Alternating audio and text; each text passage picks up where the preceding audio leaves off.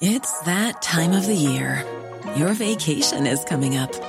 You can already hear the beach waves, feel the warm breeze, relax, and think about work.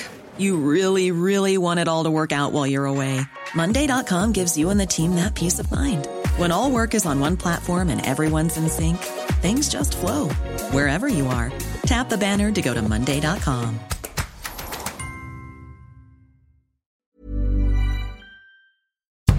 Bonjour et bienvenue dans Podcasting, le podcast quotidien d'actualité du Grand Sud-Ouest. Chaque jour, suivez-nous à la découverte de l'information régionale avec les journalistes du territoire. Je m'appelle Jean Berthelot de l'Agleté.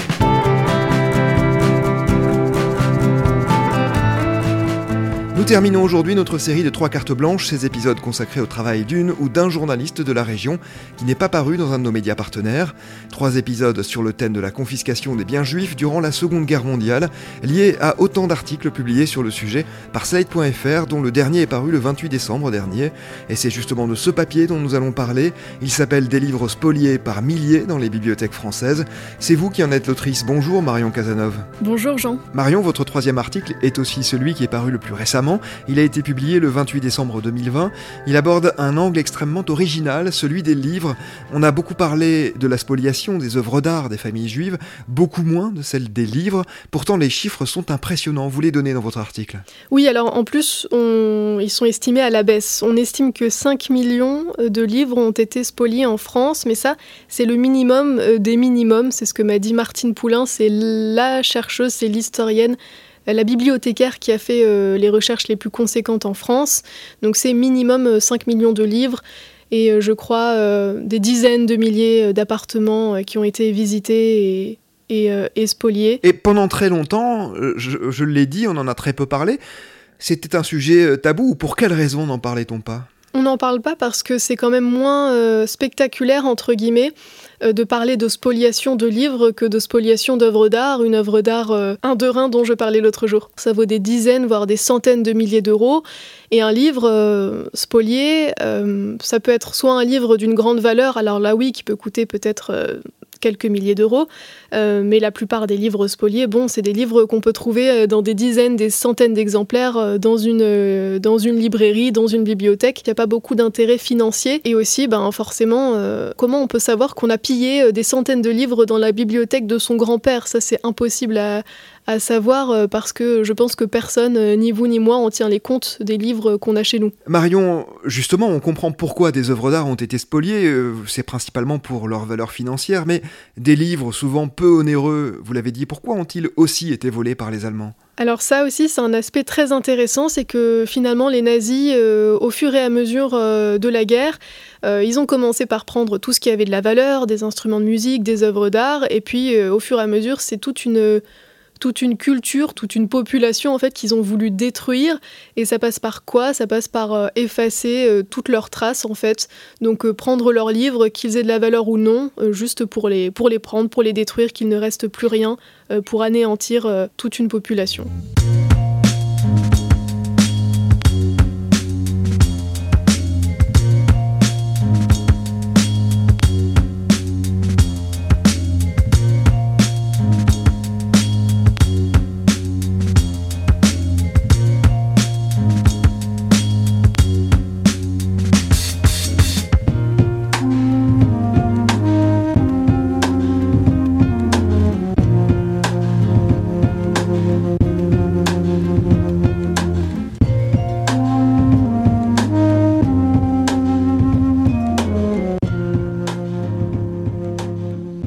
La prise de conscience de cette spoliation des livres est notamment venue grâce à un homme qui s'appelle Benjamin Ravier-Mazocco.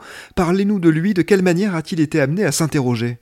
Alors Benjamin Ravier-Mazocco, euh, il est conservateur euh, à la bibliothèque municipale de Lyon. Et donc lui et d'autres conservateurs ont, par hasard, euh, voilà, il y a un déménagement en 2017 dans, dans, cette bibliothèque et ils décident de faire un grand tri dans leur collection, tout simplement bah, pour ce déménagement. Alors ils s'équipent d'une blouse, d'un masque anti-poussière, ils vont dans le pourrissoir, c'est une pièce où on range un petit peu les vieux livres, ceux qu'on a un petit peu oubliés. Et d'ailleurs, voilà, là ils découvrent des des centaines, des milliers de, livres spoliés pendant la Seconde Guerre mondiale, dont pas mal qui appartiennent voilà, à Jacob Pavlotsky. Il y avait ce nom qui revenait tout le temps sur l'ex libris des livres. L'ex libris, c'est la notation qu'on met en début de livre pour dire ce livre appartient à telle personne. Et voilà, il se dit bah, c'est bizarre, on n'a aucune trace de ces livres, on n'a aucune liste, aucun inventaire. Et voilà, comme je dis dans l'article, pour un bibliothécaire, ne pas avoir de liste ou d'inventaire avec des livres, c'est quand même très bizarre. Oui, parce qu'on peut retrouver effectivement euh, les traces euh, d'un nom qui revient régulièrement, dans le cas notamment d'une donation à une bibliothèque, ce qui est assez euh, fréquent. Et en l'occurrence, effectivement, aucune trace, c'est ce qui a euh, déclenché ces interrogations. Alors, vous l'expliquiez, Benjamin Ravier-Mazocco n'est pas le seul à s'être intéressé à cette question. D'autres bibliothèques se sont elles aussi interrogées sur le même thème. C'est le cas en particulier de l'Institut national de l'histoire de l'art. Un bibliothécaire qui y travaille, Stefano Sereno, a fait une découverte assez incroyable sur la façon dont l'État a traité les livres spoliés après la guerre. Alors ça, c'est sur l'impulsion en fait de Martine Poulain, euh, qui, est la bibliothécaire euh, dont je parlais. Elle, a demandé à beaucoup de bibliothèques, vous avez sûrement des livres spoliés dans vos collections, posez-vous des questions. Et donc il y a quelques bibliothèques, pas tant que ça en France, qui ont commencé ces travaux. Et donc euh, l'INHA, l'Institut national de l'histoire de l'art, a commencé euh, ce chantier, je crois, il y a deux, trois ans. Enfin, un petit peu avant, mais bon, il y avait eu des petits euh, déménagements aussi, je crois. Enfin, bref. Et donc, Stefano Sereno, qui travaille, a mis un peu plus de deux ans pour, pour éplucher minutieusement les livres arrivés avant les années 45-40 dans la bibliothèque et c'est là euh, qu'il a pu euh, découvrir, euh, mettre au jour, écrire une liste de 1224 livres qui ont été spoliés pendant la Seconde Guerre mondiale. Qu'est-ce qui a poussé Martine Poulain, que vous évoquiez tout à l'heure, à s'intéresser à cette question? Elle a été directrice de, bibliothèque toute sa carrière. En fait, elle a écrit un livre, je crois, sur les bibliothèques, un peu sur, c'était un peu un livre historique. Et puis au détour euh, de son livre, elle raconte, euh, mais elle le mentionne euh, en quelques lignes juste, qu'il y a des livres qui ont été spoliés et sûrement beaucoup se sont retrouvés dans des bibliothèques.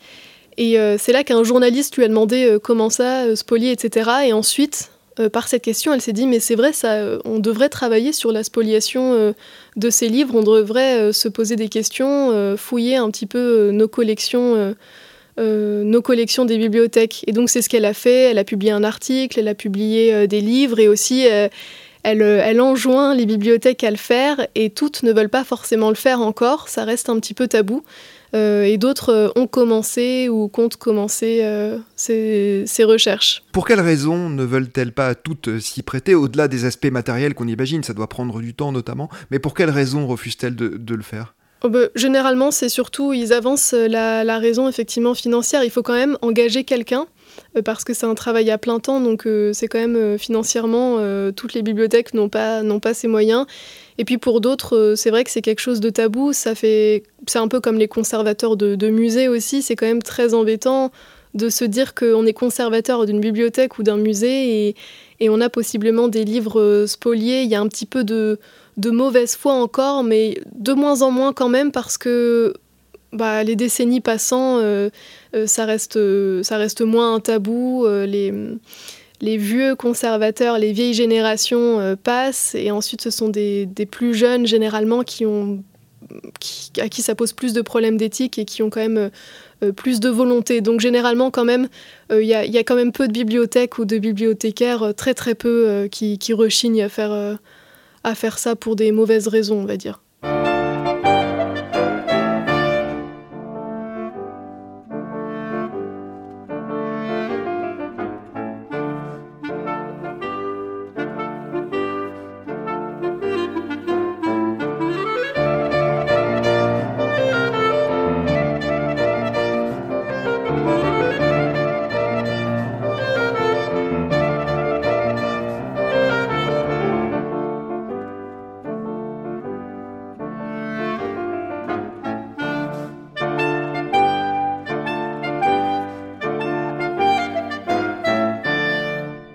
Alors pour ceux qui l'acceptent, pour les bibliothécaires qui l'acceptent, comment euh, s'y prennent-ils pour tenter de savoir si euh, ils possèdent un ou des ouvrages volés à des familles juives?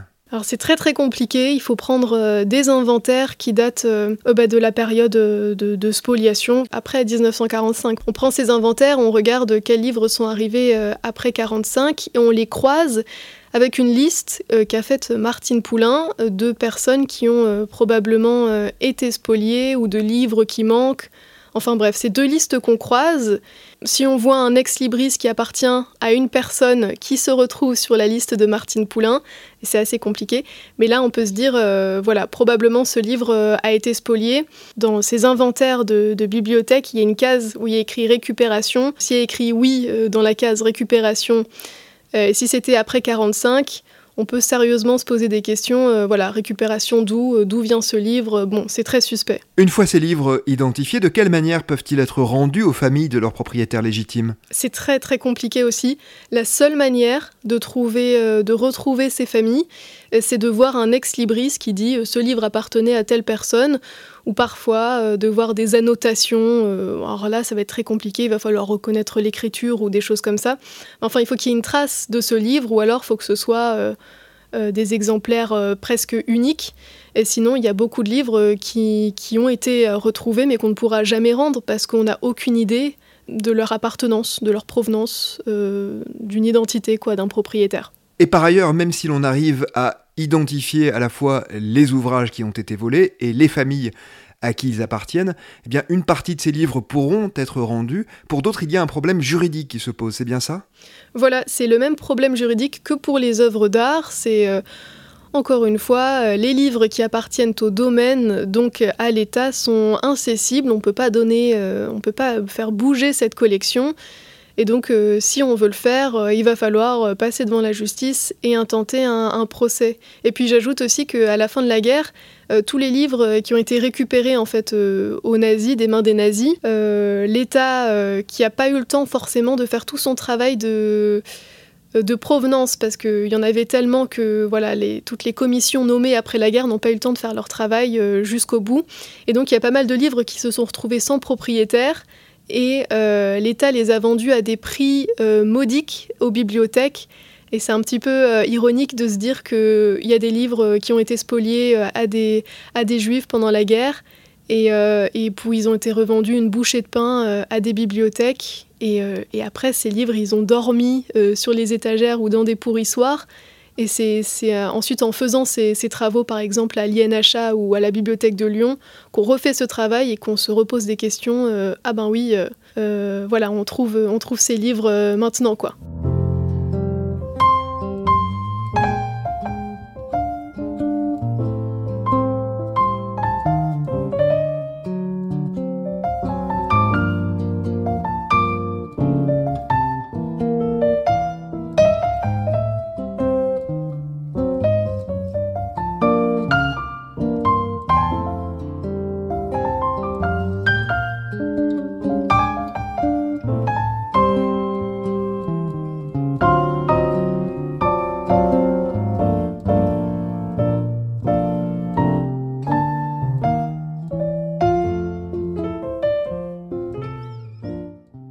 Un dernier mot Marion pour vous poser une question un peu plus personnelle. Vous avez consacré trois articles à cette question de la spoliation des biens juifs. Qu'est-ce qui vous a amené à vous intéresser à ce thème? Alors tout d'abord, c'est euh, en écoutant un podcast justement euh, sur France Culture, il y avait une série euh, un petit peu comme ça, qui, une, série documentaire qui parlait de, spoliation et de restitution. Et donc ça m'a intéressé parce que j'aime beaucoup l'histoire de, cette période. Ça m'intéresse pas mal l'histoire de, la Seconde Guerre mondiale. Et donc, euh, mais par contre, je connaissais pas du tout cet aspect. Je m'étais jamais posé la question des œuvres d'art ou des livres spoliés. Et donc, j'ai commencé à travailler sur les œuvres d'art. Et ensuite, euh, c'est en allant à, une conférence euh, au mémorial de la Shoah, il y en a souvent, où on évoquait le sujet des, restitutions et des œuvres d'art spoliées, euh, que le directeur de la mission de restitution du ministère de la Culture a dit qu'en ce moment, sa mission travaillait sur la restitution de livres. Et c'est là que je me suis dit, ah mais c'est vrai, il y a aussi des livres spoliés, et j'ai trouvé que c'était un sujet intéressant parce que... Bah, effectivement, c'est un sujet dont on n'entend pas parler et euh, entre guillemets presque à juste titre parce que comment savoir qu'on s'est fait spolier un livre? C'est ce que j'expliquais. Euh, et puis un livre n'a quand même pas une aussi grande valeur euh, qu'un tableau. Justement Marion puisqu'ils n'ont pas cette grande valeur pourquoi ce serait important de rendre ces livres à leurs propriétaires légitimes ou à leur famille c'est tout simplement rendre justice, je trouve que c'est quand même la moindre des choses de pouvoir jusqu'au bout rendre justice. Enfin, on n'a pas pu empêcher la déportation de juifs, alors la moindre des choses, c'est de retrouver chaque, livre aussi, même s'il a peu de valeur, c'est quand même un devoir de mémoire, c'est très important. Et, mais malheureusement, enfin, j'ai peur que les décennies passant aussi, c'est quelque chose qu'on oublie et qui intéresse un petit peu moins. Mais ça reste quand même, euh, voilà, si on peut le faire encore aujourd'hui, c'est encore possible, on, encore, on en trouve encore euh, régulièrement. Donc c'est un devoir de mémoire très important à faire tant qu'on peut le faire et tant qu'on en a quelques traces. Oui, on sent que pour vous, il y a une question fondamentale là-dessous qui est en lien avec la reconnaissance de sa propre culpabilité ou de sa propre responsabilité par l'État français euh, au sujet de la déportation des familles juives. Oui, voilà, c'est ça. C'est euh, l'État français a voulu un petit peu oublier. Euh, c'est un peu le, reproche qu'on pourrait faire, euh, que certains historiens font à De Gaulle. C'est très bien. Il voulait passer à autre chose et tout pardonner. Mais avec ça, il en a oublié qu'il y avait beaucoup de choses qui, n'ont pas été rendues, beaucoup de choses. Enfin, c'était pas fini en fait. Après, je sais pas si c'est à moi de le dire, mais en tout cas, oui, les historiens, les chercheurs de provenance qui se battent pour ça, ils aimeraient un peu plus de soutien et aussi euh, plus de clarté. C'est quand même compliqué dans tous les méandres juridiques, etc. Euh, la moindre des choses, ce serait aussi de pouvoir un petit peu simplifier ces restitutions. Merci beaucoup Marion Casanov d'être venue au micro de Podcasting. Je rappelle le titre de votre article paru sur slate.fr, des livres spoliés par milliers dans les bibliothèques françaises. C'est la fin de cet épisode de Podcasting, production Anne-Charlotte Delange, Juliette Chénion, Lisa Feignet, Mathilde Leuil et Marion Ruot, programmation musicale Gabriel Taïeb, iconographie Magali Marico, réalisation Olivier Duval. Si vous aimez Podcasting, le podcast quotidien d'actualité du Grand Sud-Ouest, n'hésitez pas à vous abonner, à liker et à partager nos publications. Retrouvez-nous chaque jour à 16h30 sur notre site et sur nos réseaux sociaux, ainsi que sur ceux des médias indépendants de la région qui sont nos partenaires. Retrouvez-nous aussi sur toutes les plateformes d'écoute, dont Spotify, Apple Podcast ou Google Podcast. Podcasting, c'est l'actu dans la poche.